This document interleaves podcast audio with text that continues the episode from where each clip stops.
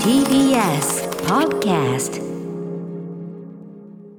2月1日水曜日時刻は夜8時を過ぎました。TBS ラジオをキーステーションにお送りしているアフターシックスジャンクションパーソナリティは私ラップグループライムスター歌丸です。そしてはい、水曜パートナー TBS アナウンサーの日々真央子です。さあ、ここからは聞けば世界がちょっと変わるといいなな特集コーナービヨンドザカルチャーです。いやもう変えて変えないでかこういうこういう変えないでかこういうね、えー、気概のともにお送りする本日のビヨンドザカルチャーです、今夜はこんなメールから早速ご紹介しましょうラジオネームマジカル豆腐パーさんからいただいたもう許しておけない私何度も言いましたよねです。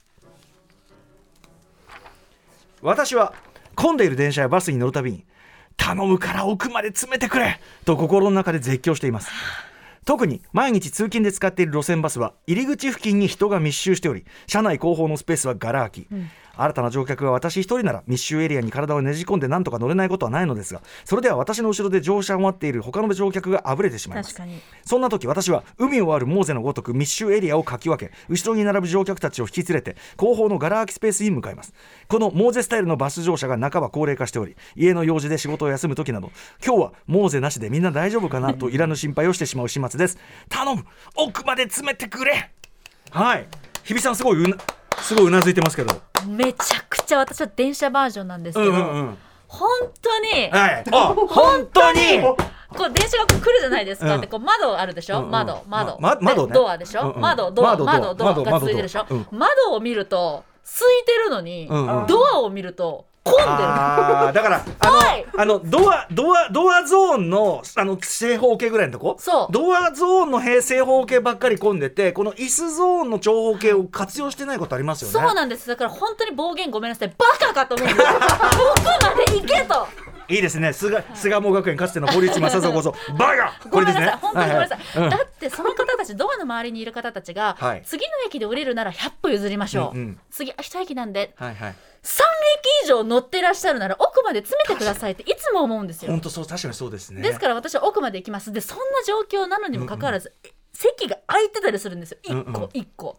で私はもうあわざとその空いてる席まで奥まで私はモーゼスタイルほどの引力はないので一人で行くんですけどうんうんうん。奥まで行って空いてる席に座らないんです、座らない、うんうん。なぜならば奥までほら来いよみんな、うんうんうん。空いてるやないかい。空いてるよ、うんうん、座あじゃあモーゼじゃあモーゼですやっぱ気分はね。気分はモーゼなんだけどついてこないもう あの怖い悲しいね。あのエクソダス。ね。あの大移動の時にエジプト出エジプト。出エジプトモーゼ、ついてこないモーゼ。来て。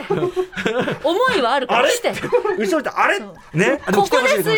ここですよ皆さん。スペースあー。なぜ詰めない。でもさ、あのーそういうことでやっぱあるのねやっぱね、はい。僕もた確かに電車そんなに混んでる時間帯に乗るわけじゃないけど、おっしゃる通り、その中のゾーン空いてるやんもあるし、もうなんなら車両1個こっちめちゃくちゃ混んでる。せやで1個開けたらこっちめちゃくちゃとかあるよね。え何なのと？誰か何死体でもあるわけみたいな。本当そう。そんぐらいの。臭いとかね。うん、そうななんかじゃないそうそう。いやもちろん事情があるのは分かるけどもでもそういうことでもない。そでやっぱりその皆さん今はもう自ご自身のね、はい。その小さいねこの四角いね平たい機械、はい。小さい四角い平たい機械に夢中で、はい。その周りの状況もう今週結構この話してますけど周りのそのあれにアンテナ張ってないから。う何をしてらっしゃるのかしら。あの本当に私じゃあ逆に全然空いてる状況です、ええ。全然空いてる状況。であのしばらくこっち側のドア開かないこと分かってるから、そっちのドアゾーン一番邪魔にならないその一角のところに体をこう潜めて、えでまあ本なんか読んでます、えええそしたら乗ってきたねその男性でも何でもいいです、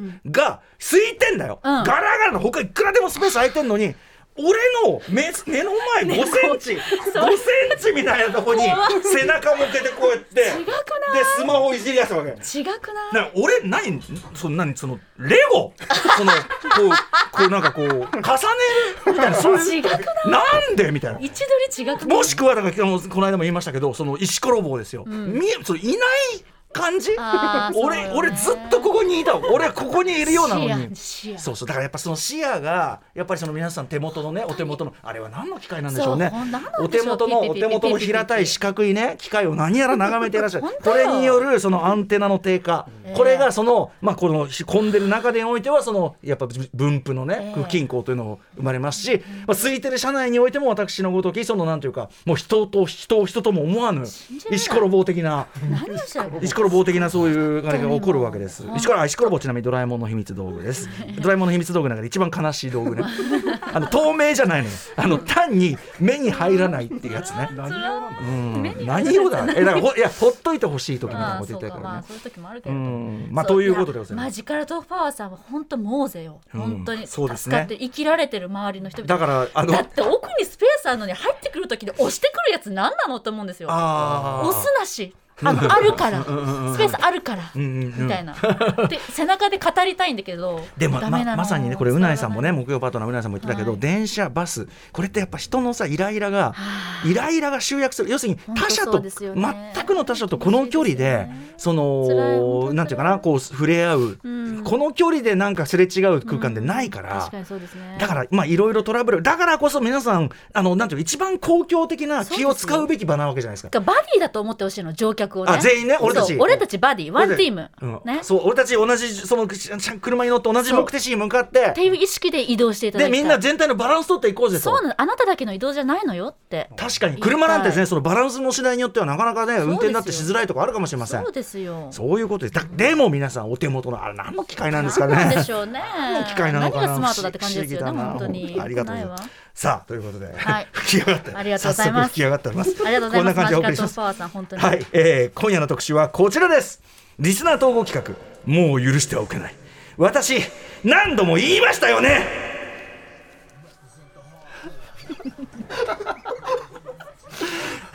先月11月16日月曜日私や、えー番組スタッフらが新概念伝承型投稿コーナーのアイデアを主にプレゼンし合うというアトロックプレゼンウォーズ2023お送りいたしました、えーその結果現時点で最も投稿が集まったのが、えーまあ私が提唱しましたこのまさにハードコアな、えーコーナー。もう許してはおけない私何度も言いましたよね。要はいい加減このような状況は改善すべきだというふうに何度も言ってきているのに全く改善の兆しがないのはどういうことだ、そんな社会的正義あるいは社会的正義に見せかけた耳っちい恨みつらみ、えー恨みつらみ。それをできるだけバイブスが悪くならない文面で送っていただくというコーナーとなっております。ちなみに今後ろで流れている楽曲は、えーこのコーナーの精神的テーマソングとして精神的テーマソング。えーはい、えー構成作家古川光さんが選んでいただきました。ラッパーの PMD さんラッパープロデューサー PMD さん EPMD というグループを組んでいましたが、えー EPMD の、えーなんていうか悪が強い方 EPMD の悪担当 PMD さん。1995年リリースの名曲、えーラフ・ラグヌン・ロー、ね、 Rugged-N-Raw という曲でございます、えーこちらですね曲調の勇ましさもさることながら この曲のミュージックビデオ、えー当時から非常に物議を醸していました、えーミュージックビデオ最後にですね、はい。ハードコアなヒップホップのレコードを置いてないレコード店ね。あの、はい。ハードコアなヒップホップ、ラップのレコードあるって聞いたらいやうちはそういうラップとか置きません。 Good music しか置きませんみたいなことを言ういけすかないレコード店をですね最終的に、えー爆破する、すごいそうかをお察ししますけえれども、ーえー90年代においてもこれはやりすぎではないか、えーというような意見は散見されましたが、ええーこれはやっぱ精神的なことでございます、はい。PMD さん。このような PMD さん譲りもう許してはおけない精神に満ち溢れる、こんなね、えー精神受け継ぐ曲としてこちらの、えーラグラグドゥンロー、えー書きさせていただいてます。ララグドゥンローね。はいということでございます。ということで構成作家古川光さん、はい。私ただしですね非常にこのコーナー危惧しておりました。はい。はい、番組構成作古川です。自分で提案しといてなんですけども、まあ要はその想像ついたんですよね、ん。恥ずかしいバイブス悪いのメールが来るんだなすみません冒頭からバカかとか言っちゃいました。あいいですよ、そう大丈夫です、大丈夫です。あのでそのいバカかと言いたくもなる、あそうね。そうね。巣鴨学園のね、もう昔の校長、ほ堀あのー堀内正蔵はもう毎日のようにバカって言ってました ね、そういう投稿コーナーも昔やってたことあバるんですよね。カ、バカのコーナーね、バカ。ネーミングのセンスどうにかしろっていう、お前がバカなんじゃないかお叱りのなんとか、なんとかをする、しないやつはバカだバカだね。すぐそういうこと言うからね。よくないですね。うんよくない、よくない。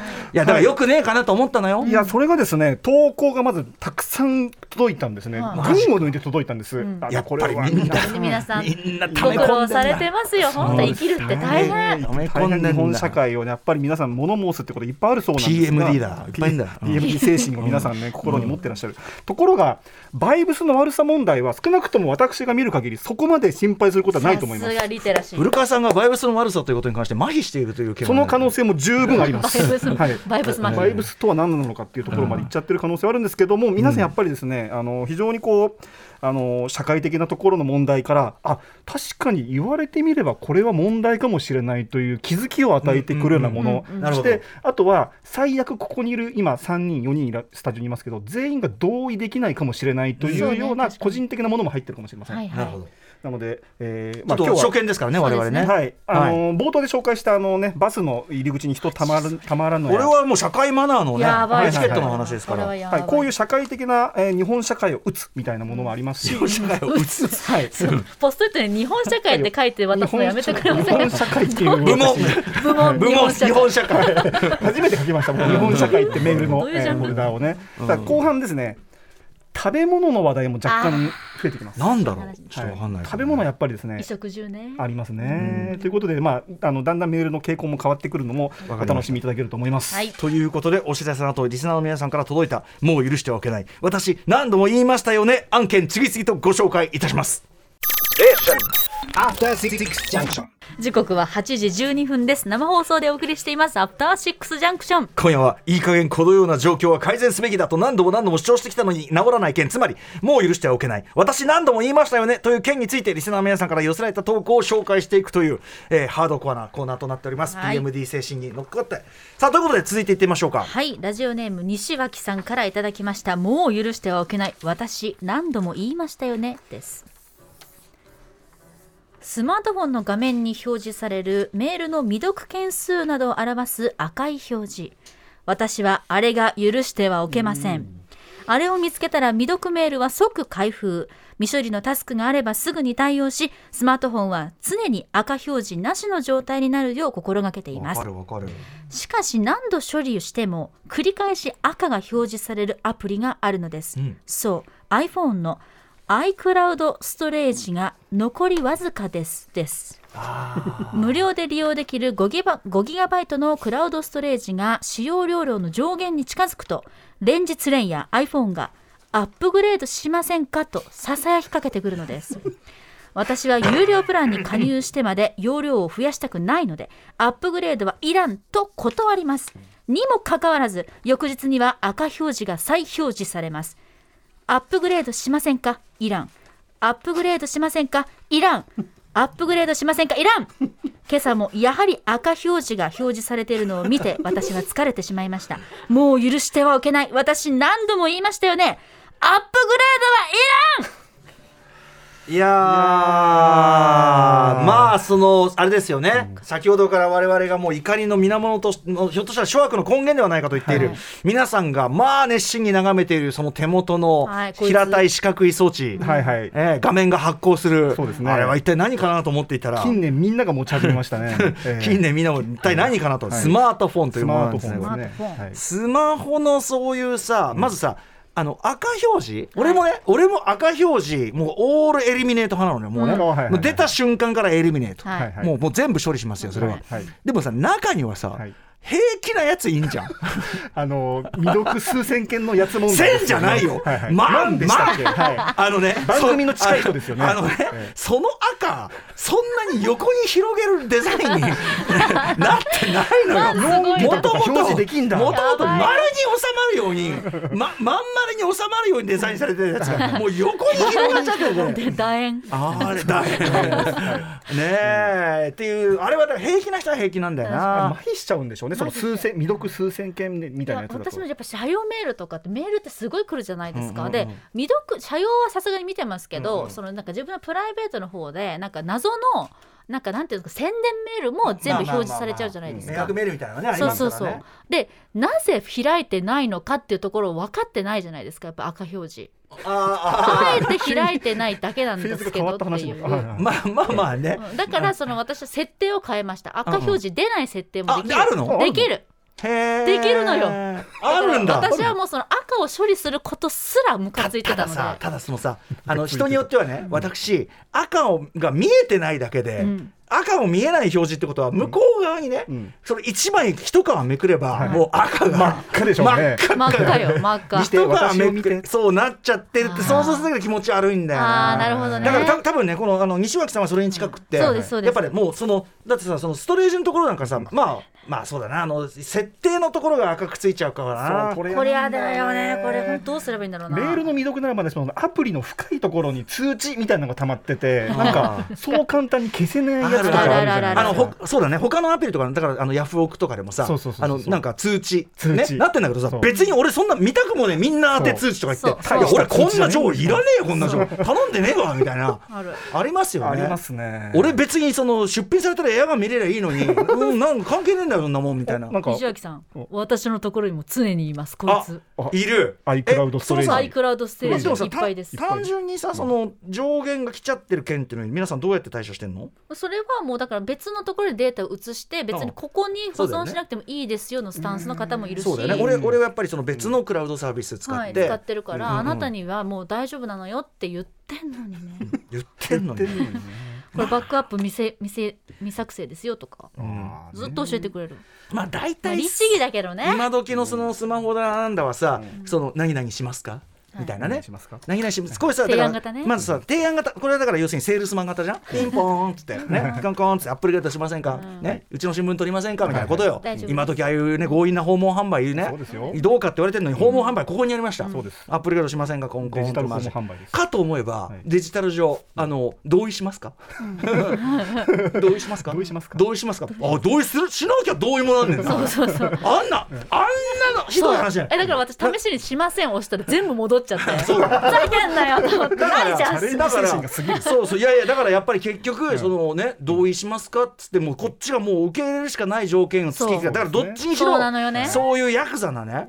ヤクザなスタンスっていうのをいけいけないいけうない、んやっぱ我々の周りにあるわけ。そうツイッターとかだと通知オンにしませんかって。私通知切ってるんですよ基本的に。うん。オンエアとかのビュッとな毎回聞かれる通知を。強化しますかでもあそこのいいなと思ったところは表示回数を減らすっていう選択肢も提案してくれへてーあこれはいいなと思って。だからこういうさあれだろうね。アップルとかのそん。なの開発者がさ、うっせえなじゃあそういうさ なんかさこうなんかやめろああいうのやめろ。うっせえなうっせえな。そうじゃあもうあれだもうなんならそういううっせえやつ用のさ、モード入れちゃうか。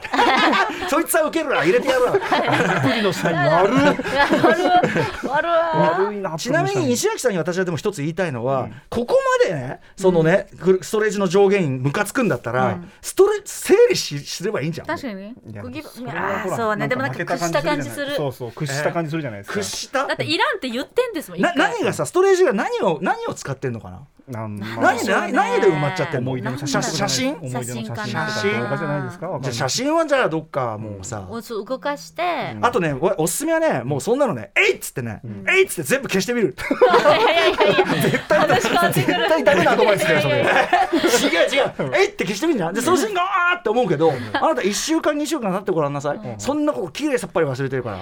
責任絶対取れないでしょ。いやでもままたほら5ギガバイトに近づいてくるだけでまた言ってくるんですよこのそうでしょ？そうそうそういやだからそういう煩わしさに対して、あれ？別に写真なくてもそんな困らねえなみたいな。責任絶対取れないから玉井さん 大事にしてください思い出は、はい。ということで、はい。日本社会の景観についての告発も届いております。景観いきますよ、はい。えーラジオネーム犬ワンワン猫ニャンニャンさんからいただいたもう許してはいけない。私何度も言いましたよね歌丸さん日比さんいつも、えーいつもいいアフターシックスをありがとうございます。いいいいアフターシックス。いい。面白い。いいえー今までも散々投稿コーナーに送ろうとしてきましたが今回とうとう筆を取らせていただきました。もう許してはおけない。私何度も言いましたよねそう。歌丸さんがハロウィンなどの時あれは MC ポリスだっつってんだろうかと散々おっしゃってます。DJ ポリス DJ ポリスダッセーな。もうとあのあの DJ ポリスってニュースとかでややるたびにダッセーな。誰もクラブとか行ったことねえのか。バカじゃねえの。めちゃめちゃ怒ってる。はい、えー散々おっしゃってますが私たちは同じくハロウィン時期以降の街のある風景に関して言いたいことがあります。それはイルミネーションですえー晩秋から冬にかけ街はホリデーシーズンクリスマス新年と都内各所とても気合いの入った装飾で盛り上げてくれます。寒い季節が大好きな私は冬の帳が街を包みあのろうそくのようなオレンジがかった白熱色の輝きにほっこりあ温かみを感じクリスマスの時期に冬のワクワクの頂点を迎えていました、これはまあいいですね、そうある時までは。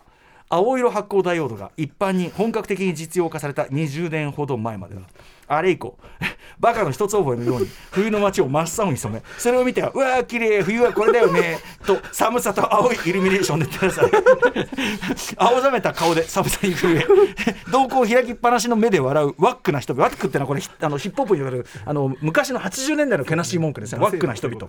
なわけ。これあの企業パートナー山本隆明さんが今流行らせようとねやってる。ななわけ。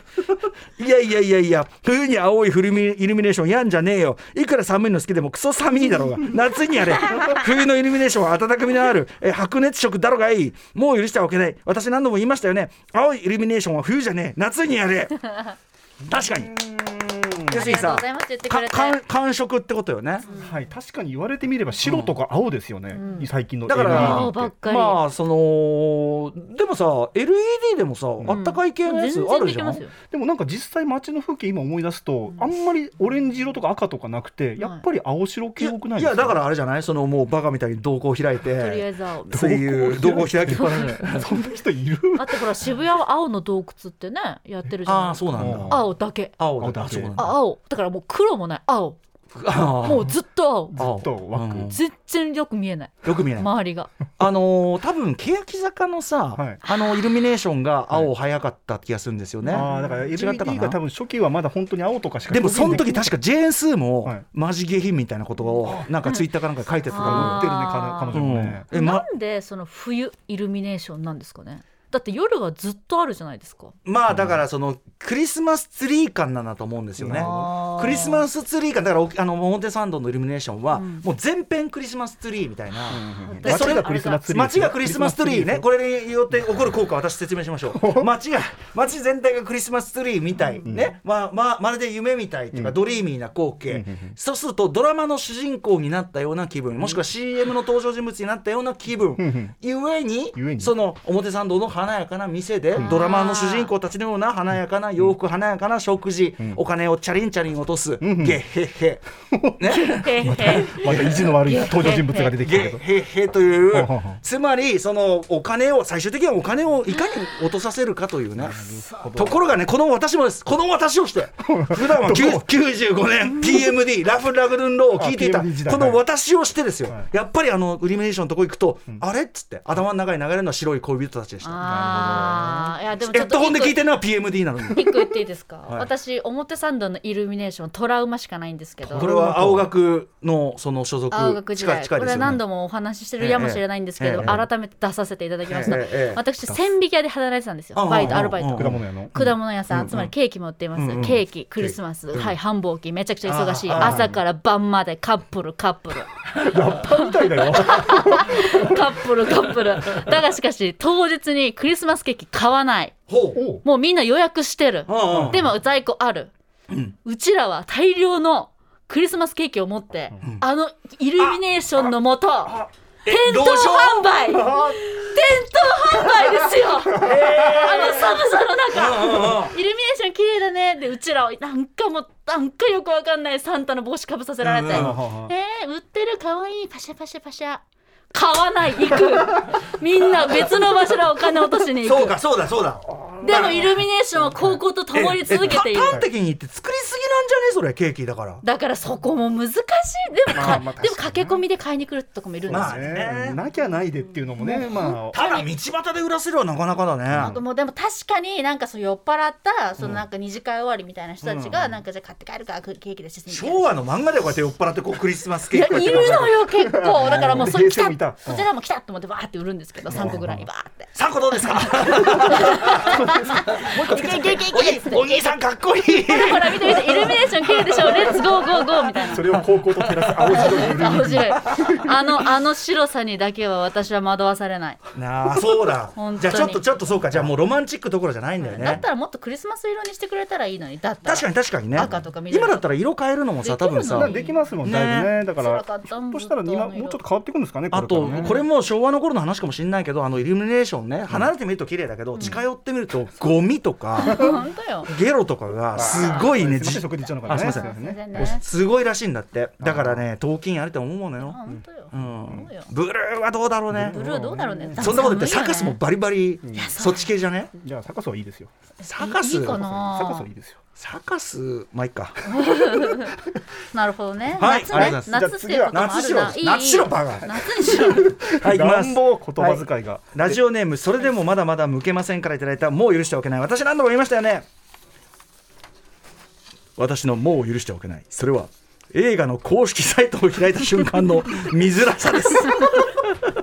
わかる。わかるわかる。激しく同意。大体の場合公式サイトを開くとまず画面全体を覆うように出てくる予告編の YouTube 動画。右上のちっちゃいバッテンを押さないとサイトの中身を見られません。しかも動画の読み込みのためかほんのちょっとですが待たされてしまいイラッとしてしまいこれ丸丸こうやってくるくるくるまた別のパターンではルパン三世の題名みたいにタイプライター風に23行の思わせぶりな文章が出てきてその後ゆっくりふわっと公式サイトが現れるパターンもあります、これもなんか待たされますよね待たされる見る側の立場から言うとそういうイケてる風のホームページは制作側の自己満足にしか感じ取れませ ん。映画のサイトを検索して見る時点でもう予告編には興味ないんです。わかるわかる。むしろ余計なネタバレになりそうな情報を見たくないんです、見たければ得意に YouTube 経由で検索してます、私が公式サイトでまずもしくは何度も調べたいのは上映館と上映時刻なんです。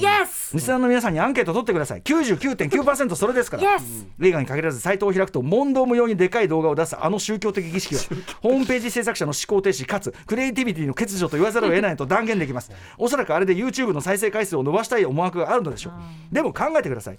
ホームページ開いて出てくる動画をありがたがるなんてもう15年前で終わってろでしょう。以上歌丸さんが危惧されていたバッドバイブスに満ちた文章になってしまいましたがアトロクで取り上げていただきたいと思い投稿させていただきました。わかるあのさなんなんだろうなムービーウォッチメン当たるじゃん、はい。決まるじゃん、そうすぐさその、調べたいから、まあそのウィキペディアあるかなとか、インターネットムービーデータベースあるかな、もう当然公式サイトとかもあるんだけど、まさにこれ。いやそうよ。あの例えばさ監督誰だっけとかさ、はいそう。そういうことをちょっとサクッと調べたいのに。ちゃんとしたデータが欲しいのそうそうそう。なんか始まる。でしかもそのゆ動画に行くまでにこうくるくるくるくる読み込みして。くるくるくるなんだよこれ。友か俺はみたいな。本当。ああつって。ああああなんつって。ねいやわかる。あとあのこのシアターを知るつまり劇場を調べたいのに、え、はい、あのこのラインナップはストーリーキャストとかあタブがありますね。あと著名人絶賛の声。ありますね。コメントって欄ですね。コメントの欄でコメントで、でシアターの前に大体ティザーってないですか？で間違えてティザーを T が T だから、ねね。ティザーをしちゃってあ待ってこれになっちゃったっていうのがであでさ戻ろうと思ってさ戻りボタンを押してるうちにさあのもう最初のそうなの。Google に戻っちゃったみ たいなああもうあるある。もうってなるあとあのさ斜め上のちっちゃいポッチさあれ押しづらいよ。もうさあどうすればいいエロサイト見てるわけじゃないんだぞってさなんでこんなの押さなきゃいけねえんだよってあれなんさであんなちっちゃいんですかね？いやだから押させたくないんじゃん、うん。ななんならもうめんどくせえもうだからもう YouTube って YouTube 回転ですよ、YouTube 回転が偉いってお前どの女カンナムスタイルの時代かよこれね劇場行く気あるんだからう。ん YouTube の回数ばっかり求めないでって思う。そうですよもうこっちもね劇場に行くモチベーションだよっていう。だったらもうさあの YouTube 回転お願いしますみたいな、確かに。書けばいいじゃん。だったら。まあチャンネル登録お願いしますよ書けばいいじゃん。作品を応援したい気持ちはもちろんいい作品だったらあるから、ええ。だったら直接的に言っていただきたい。もうこのまま YouTube ずっと見ててって分かりましたってなるもん、いい作品だったら、確かに確かに。先に言われるからちょっとムカつくんですよね。確かに確かに確かに。なんだしって最初にとにかくあの画面いっぱいにそうなの。俺たちがアクセスしたいところの前に、なんつうのかな。だからその例えばまんじゅう買いに行ってんのに、うんその前に踊り見せられてる長えなこの踊りっていうね。なんあのまんじゅうのうまさを伝える踊りはいいんだよ。もういい後で分かるからその気持ちってね、なんか早く店入らせてくれますみたいな。やだな。そんな店絶対嫌だな。日常的にインターネット見てますけど映画のサイトが一番重いんじゃないの？あらゆるサイトの中で。だからやっぱりさそのうちは言うてもねあの映像作品だから、はいはい。映像作品だからやっぱ映像で勝負みたいな。映像見てもらってなんぼですから。あるんじゃないの？そういうのがさ気持ちを察ししますけれども、ね、困ったもんです。とというね端から確かにもうね、あのちょっとこう動いたりするやつね動いたりするいいん。だそういうの情報入れろ情報、あとかあのーなんかそういうロッテントマトとかの数字出すんだったらロッテントマトに直接飛べるようにしといてくれ。じゃんあそうリンク貼ってほしいとかうね。んそうそうそうみたいなあねるある。映画サイト。ねはい。ちょっとご検討ください。ご検討ください。はい。さあ。じゃあ今度次はですね日本の報道に関するちょっとこう苦言おいやーこれはあのすいません本当に早めに謝エルって。くださいピスエルピスエルピスいきますよ、んラジオネーム劇団ごま塩さんからいただいた「もう許しておけない私何度も言いましたよね」です。歌村さん日比さんこんばんは。先週からこのコーナー何が遅れるかなと迷っていたのですが放送が始まってからようやく思いつきました。僕が許しておけないのは爬虫類が逃げた時のサイズに関する報道です。爬虫類が逃げた時のサイズに関する報道です飼育されているヘビやトカゲが逃げ出し捕まった時の報道で必ずと言っていいほどホニャララは最大 2, 2メートル50センチになる種類でありといった文言がと合わせて報道されますが、はい。爬虫類が大好きで自分を飼っている僕は胸を痛めながらもいちいち最大サイズを言わなくていいといつも思っています。ちょっと考えてみてください。人間の身長を考える時アンドレ・ザ・ジャイアントえプロレスラー、はい。え身長224センチを思い浮かべますか、えー爬虫類も同じです。記録の最大サイズになるのは一握りですから基本は捕まった動物の体長だけせいぜい平均サイズを伝えればいいと思うんですよね。それは道に10 1.5メートルのトカゲがいたら嫌いな人人には大問題だし怖いと思いますが、嫌いな人の方がはるかに多い生き物だし実際に事件だから仕方ないけどわざわざ煽らなくてもなとそういう報道を見るたびに思っています確かに。うんこれもう煽り以外の意味ないもんね。これじゃあ一点反論していいですか、一点反論するとまあ多分おまあまあ根拠は別にないんですけど、うん。逃げてしまったつまりまあ町の人にいろいろこう危害が加わるかもしれないし、生態系が変わるかもしれないしっていうさまざまな可能性をまあおあって。で捕まらないとうん。最大こんだけ大きくなっちゃうよみた悪いな。のそうかそうか。そうワーストケースをやっぱ提案した上で、この事件のこう危険性というか、エマージェンシーを伝えたいみたいな意図があるというのはあるとは思うんです確かに。私ね、ルイス・ティーグ監督映画「アリゲーター」においてですね最初はこんなちっちゃな、こんなちっちゃな本当にあー可愛ら20しいね。センチそんぐらいかなのワニちゃんをはい。寄せばいいのにですねかわいそうにトイレに流すんですね。トイレに流す。でそのワニが下水道で、まあもうまあもう何20メートルぐらいはあろうかというなるわけです。ね。だから要するにアリゲーター化も最悪視野に 視野に入れとくべきということなんでしょうねこれは。ね。まあ確かに記録の最大サイズになるのは一握りという点は確かに失念しておりましたね。うん。まあまあそんなまあことはっていうこともある。まあでもそのよより最悪の事態というのも備えておかせるためということはね報道というのはこれあるやもしれません。ねでも確かに爬虫類飼ってる人たちというのはうん。ちょっと肩身も狭く感じているからこそ、ええ。あのそんなにいじめないでくれよと。そうですよね、あんまり言えば言うほど爬虫類に対してのうん。こうまあ気持ちが、ねあのまあ、ミスアンダースタンディングにつながるって勘違いになっちゃうってことも、ね。確かに心に留めてお伝えしないと思いました。一応言っときますけども映画「アリゲーター」のような事態が起こる可能性は極めて低い、はい、極めて低い。極めて低い。極めて低い、うん。ということです、うん、じゃあ報道に関するものもう一ついきましょうかね。これもじゃあ歌丸さんに読んでもらっていいですか、あるよね。えーラジオネーム月夜に歌う虫キャラさんからいただいた「もう許してはおけない」私何度も言いましたよね。私は福岡県福岡県在住なのですが福岡のテレビ各局をもう許してはおけません。福岡のテレビ各局ですよ。なぜならあまりにもソフトバンクホークス B 期だからです。なるほど。それは情報番組で見受けられるのですがスポーツニュースのコーナーの際そのほとんどがホークスについてもちろん毎日です。地元福岡の野球チームを応援するのは分かります。それに対しては何も思いません。しかしホークスを取り扱う時と他のスポーツを取り上げる時のテンションの差が目に余るほど顕著で許せないんです。えー福岡には、えーアビえーアビスパ。福岡というサッカーチームがありますが、アビスパ福岡を取り上げる時間は数分、ホークスを取り上げる時間は最低でも15分をやってると思います、かっこ個人の感想。しかも、アビスパ福岡を取り上げるときは、進行役の人の声のトーンと表情がどこか面倒くさそう。なぜならデパートの最上階でやっている北海道店を取り上げる時の方がずっとテンションが高いです。なんならねなんなら個人の感想、同じ福岡のスポーツチームなのに応援の度合いに差があるのはどうなんでしょう。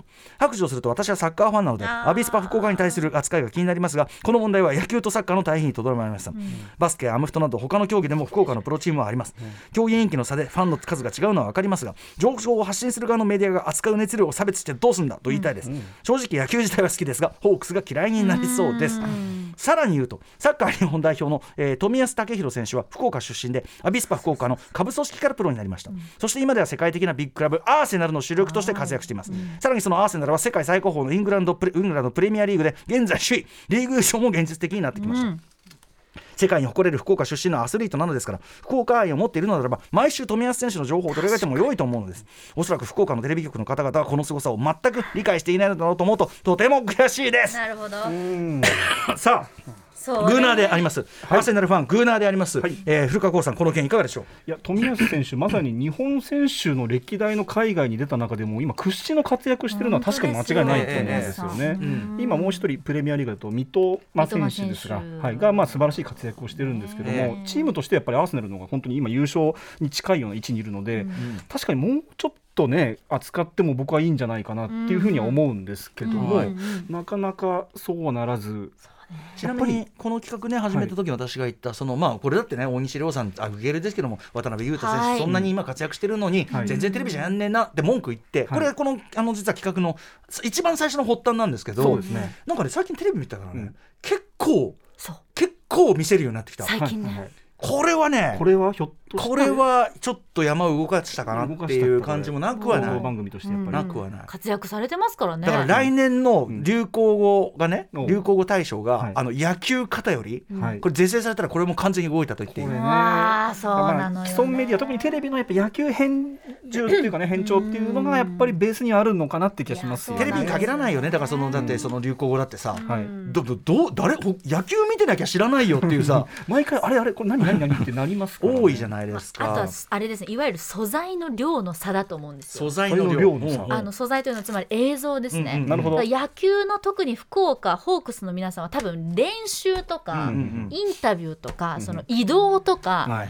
単純にめっちゃ撮れてるんだと思うんですよ。撮影量が多い。あると。なるほど。そう一方でアーセナルとか今海外サッカーってめっちゃ高い、買わなきゃいけない。買えない。はいはいはい一はい。般一般というか各局は買えない、そうか、だからもそうとにかくとにかくホークスの映像はめっちゃあるっていう状況はある。なるほどね、うん。つまりまあ割とこう扱いやすいからっていうことでそのことばっかやる。そのことによってファンがまた生まれるというサイクルがあ,、だしそのまあ視聴率的なところもいいでしょ、みたいに甘んじてる部分もある。なるほどね、まあでも発信する側がもう最初からその偏り、その要するにこっちのが受けるからこっちっていうだけで発信してたらダメだろっていうのがさ報道としてね。そうそうそうこれはありますよなぜねですかってところがね、盲目になってる。もうその確かに映像買い取るのにねお金かかるのはこれはしょうがない、もうしょうがないからもう最悪もう紙芝居。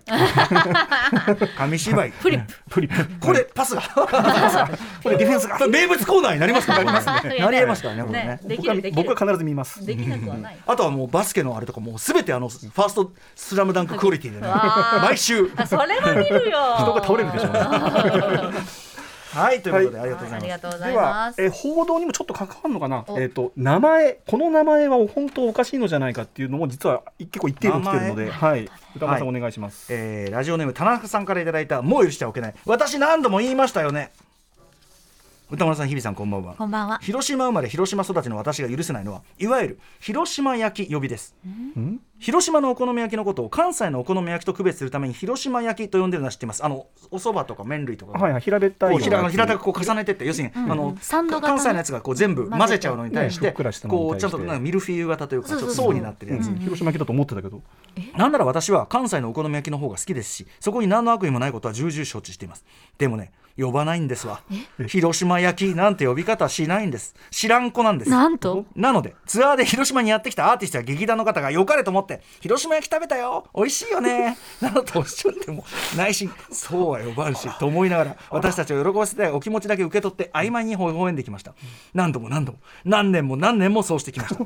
その結果私はいつの間にか強硬な広島焼き絶ゆる派絶対許さない、絶ゆる派になっていました。もう許してはおけません。私何度も言いましたよね。広島焼きなんて食べ物はないんです。いい加減にしてください。ちなみに2016年9月 NHK のバラエティ番組「サラメシ」はい。中井貴一さんがねやってます。はい。えー広島のお好み焼きに広島焼きというテロップを表示したところ主に広島の人から抗議が殺あ到した。皆さん持ってたんだ。確かにそう。だから地元の方にとってこれがお好み焼きなんだと。だって確かに。お好み焼きって言ってんのにね。お好みっつってんのに。まあお好みまあまあまあお好みまあをまあまあお好みっつってんのに、お好みをお好みじゃないスタンスで言われてるのってだからさ結構自由奪われて100歩る。譲って広島型というかね広島あ型ーお好み焼きとはいとうんそのえっと大阪型なのか、はいはい。その広島型なのか。関西関西がそういうだからその両方その監視をつけるならわかりますけども、確かに。こっちはお好み焼きでこっちは広島って言うとこっちはあたかもその、確かに。ありゅうみたいな感じにそうそう真似したんかいみたいな感じに思われなってますけどそういう まあそれは本当にあれですな確かにな。でちなみに私広島風と言われてる方、そっちの方が私好きですちなみに。私は。はいはいはい私は気分です。えまあはい、モダン焼きも私は誇らしげに普通のこと言った私は肝派です。私はです肝えモダン焼きもあるじゃない。ですか。ああ俺ねそれふわっとしか分かってないです。モダン焼き？あるのは知っています、うん。モダン焼きもモダンってなんやねんってずっと思ってて。どっかの店とかがまた言ったんあじゃそういうことか。ないですかね。うん。まあ、どこがモダンやねんってね。モダンアートみたいな意味だろうね。なんかそうそう。要するにそのこれはその焼き焼きという工程は入れていないが、うん。え何モダン焼き？モダンあ今ちょっと調べてみると。関西のお好み焼きに焼きそばを入れて焼いたものがモダン焼き。えそれがえっと焼きそばが入るお好み焼きといえば広島があるけどもうん。微妙に作り方が違う。まあさでもさ言ってもさお好み焼きっておっしゃった通り、その要はおそらくもともとはねやっぱソウルフード的なもの、要するにあのまあなんか余り物の具材とかをうん。美味しくより食べるための、まあ、工夫っていうか、うん。だからある意味何ぶち込んでもいいし、みたいなことです。でそれがある意味様式化していって今の何々風何々風もしくはもう何なんとかってあるわけで、まあね、うん。ってことですよそれだからオールお好み焼きでいいじゃねえかただまあ確かにそのあの広島風と呼ばれたあれが食いたいという時に困るので、ん。私はだからフラットに関西風大阪風とうん。広島風みたいなのをつけるのがフェアであろうかと思いますけどね。地域で分けるというね、ん。その方がまあ確かに。説明としても分かりやすいですよね、そうですよね。分かったか？誰に言ってんのかな。はい、じゃあ食事系ちょっと言ってみましょうかね、はい。じゃあこれ日比さんどうですかね？なるほどって気もしましたけどね、えーラジオネームもこちゃんさんからいただきました。もう許しておけない。私何度も言いましたよね。小食かつ消極的な私がもう許しておけないのは焼肉屋さんのライス大中小です。焼肉屋さんでライスを頼むとどんな店でも大中小どれがいいですか？と返されますよねお腹が空いている時は大を食べたいけれど小食な私は残してしまう可能性が大ならば中っていいのではないかと言いますがその中だってそのお店の中の基準がわからない。ならばとりあえず小を頼んで足りなければまた頼めばいいじゃないかと皆簡単に言いますが小は確実に割高なんです。なるほど。ライス注文者はいないかなと店内で見返しても見回してみても焼肉屋では一体どれが大でどれが中でどれが小なのかは煙に巻かれ判別不能です一方生ビールの中ジョッキや大ジョッキは日本全国どんな店だって基準は大体決まっているはずです。一体何をもってライスの大中小なのか焼肉屋のライスにも生ビールのジョッキのように全国基準を作ってほしいそう提言させてください。まあそもそもねこれライスに限らずはい、大中小はいってさ。はい、大盛り普通盛り問題ですね、そうだね、はい。まあそもそも店によって基準ははい。まちまちであり、そうですね、という問題はまあ常にどの場面でもはい。あるわけです。私あのえーとあるですねちょっと名は伏せますが、はい。非常に有名店の、えーご飯があって、はいはい。でそこ、まあ、普通のご飯はん。一杯普通のご飯の盛りなんですね。普通のお茶碗にお出てくる、ところがそこはですね、大盛りにすると、あのあの大盛りって言った時に出てくるのがもうこうなんていうのこう山が縦に縦に楕円形みたいな。に伸びたようなちょっと大食い用のねわかります、はい伸び率がおかしいってそう大食い用のやつみたいなのが出てくるのね。はいはい。しかもその店は、はいそそれで大その大盛り頼んだ人はその残すのを絶対許さんみたいな 張り紙で書いてあるわけ。でまあある程度それその有名な店だしそのまあその流儀が分かってればそうだけどでも初めて来た人は「お腹空いてから大盛りかな」っつったらとにかくその4倍ぐらいのが来るから でいきなり残すなみたいなこと言われたらこれなかなか理不尽だぞと思って。高いすぎるなそうなんですよ。だから私はですねちなみに、その分量が分からない店に関してはこれすみません、つまんないこと言いますけど、ん聞きます。どうやって聞きます？え？どうやって聞きます？ご飯に関して。え大中小この中ってどのぐらいの量ですか、お椀このぐらいで言うとこうでおお椀で例えてもらう。とそうそう、うんとかあの普通のお椀の量ですか？とか、あと僕あのそれこそ一人で食べれる量ですか？とか。いい質問。一人で食べれる量ですか？でも結構あなたの胃袋のサイズ知りませんよって言われたらまあそういやそうだけど、うんまあ普通のお客さんはこれぐらいがどうとかって言ってくれるからお客さんぐらいの体格だったら全然食べれますとか。あそういうことあの親切な店だったら。てかそこで「ああ」って「おめえのおめえの胃袋のサイズなんか知らねえよ」とか とかいう店はない「なるほど、二度となるほど。うんなるほど。うんなるほど」もう二度と来ねえ。ね。だからまあ聞くっていうのは一つ成功法でありますけども、あと私あれは分からない。カレーとか辛さ表示。出た！はいありがとうございます。はいいや。これはもう特集やりましょう。うん。いやちょっと特集やりましょう。あのねもう前からこの人が古川さんはい。がこれ言ってて、はい。もう僕は難色を示してるんですけど、ははいはい。この辛さ問題に関しては。カレーはまあまあ100歩譲ってなんとなくイマジネーションが及ぶやもしれない。タイ料理。あー。タイ料理。エスニック系の大中小の辛さが、はいはいあのさあ分かる？かんカないの。レーは、はい。カレーはその唐辛子唐辛子とかのその辛さの方向性が想像がつくんだけど。そうスパイスのなんとか系とかあるじゃないですか、やっぱりそのシステムがなんとなく想像つくんだけど、メカニズムはいはい。あんまり食べつけない方向の、だからその要はさ、うん。あの辛いにしてもこの辛さは耐えられるけど、この辛さは耐えられないってあるじゃん。そう。そうそうであのタイ料理の私最大の難問は、ヤムウンセンなんですよ、ん。あの春雨のサラダ、うんパッと見赤くないそうし超さっぱりなのに。見た目で走ってこない時あるよね。そう店によってヤムウンセンが激の時となしの時あなしの時もあるあるあるある。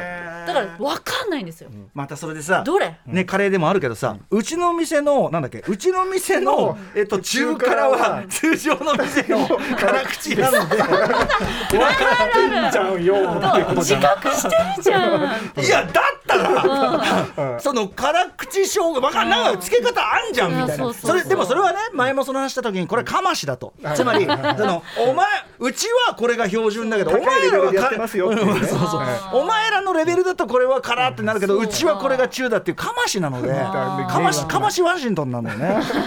だからただ僕はその量に関してはやっぱ今一番すあの進んでるのがやっぱつけ麺業界だと思っててつけ麺業界は比較的グラムで話してるんですあの人たち。確かに確かに。いや普通が 200g とかあー。大盛りが 400g とか。グラムグラム表記もね最近増えてきた気もします。そうですよそうです。うやっぱこれやっぱり一つの数学的な物差しがあるまあわけですか確からに。各店舗共有していただければね。グラムなご不満ご不満ですかいやいやまあまあまあまあまああまあそのグラム測ったりするの大変じゃないまあまあそうね。そうねまあでもとにかくその分かります、そのとにかくその有名店の大盛り頼んだらいじめっていう、うん。あれ本当に俺これはちょっとそのそれでこの板けだかな？残したら罰金みたいな。書いてあって。いやこれはトラップすぎねえかと思って。俺たちの基準の教養、ねということそうそう。食べ物はですねやっぱりこういう悲喜劇が起こりやすいということで歌間さんこれもどうです？いきますよ、はい。えーラジオネームミシェルガンエレファントカシマシ男さんからいただいたもう許しておけない。私何度も言いましたよね私が常々言ってるのに未だ改善されていないのは特製ラーメンです。いつの頃からかどの店にもあらさ現れた特製ラーメン、味玉チャーシューなど具材が多く乗ったいわゆる全部のせラーメンを表す言葉で常々私はこれをおかしいと言ってるのですが社会は変革を許しません。なるほど。しかし私はこの特製ラーメンである被害に遭ったことがあるんです中学生の頃30分ほど行列に並んで有名なラーメン店に入りました。そして当時私は特製ラーメンを普段のラーメンと違うスープ違う麺特別な何かと思い券売機で購入しさらに味付け卵を食べたくて券売機で味玉のチケットも購入しました。それなのに目の前に現れたのは味玉が一つ乗っている特製ラーメン。たじん？たじ食べ始めたのですが、この店の大将が私のラーメンを見て店員にこう大声で叱りつけました。てめえこのお客さん味玉2つだろうがそうです。もともと全部のせの特製ラーメン。それに味玉のチケットを買ってるので本来は味玉が2個入ってなきゃいけないのです。すると大将はさらに「おいおいお詫びにお詫びにサービスでもう1個追加だ!」と卵好きの中学生と思われたようで店員に叫んでいます。その店員さんは叱られてパニックになっていたのでしょう。いや2個入って2個入ってなくて。2個入ってなくてさらに1個追加だからとポチャポチャポチャ味玉を3個3個ラーメンの中に入れてます。もう1個1個先が入ってるから。先入ってるから。つまり合計4個の4個の味玉が浮かぶ私のラーメン。せっかく並んで食べたのにラーメンそのものの味の記憶がなく、えー義務感で食べた4個の味玉の記憶のみという悲劇。もう私のような被害者を出さないようにと何度も忠告していますがいまだに是正はされてません。悔しいです。このさ食べたね卵。卵食べたね。俺あのややっぱその特製特製ラーメン特製ってなってて、はい。まあなんかそのいいいい方食おうかなみたいなぐらいで頼んじゃって、はでまさにこれ味玉も食いたからっつって、はい。したらそのあれ？っていう。玉玉ばっかじゃん。ある上にこのこの大将の。はい、サービス精神が。さあ大将もちょっと考えてくれないのにね。お詫びにお詫びになんかトッピングしましょうかとかさ聞いてくれりゃいいのにださったら海苔とかさ いやま他の具材あるやん。この子は卵は好きなんだろうな。あとやっぱこのさ店員の2個入ってなくてさらに1個追加だから。ぽちゃぽちゃ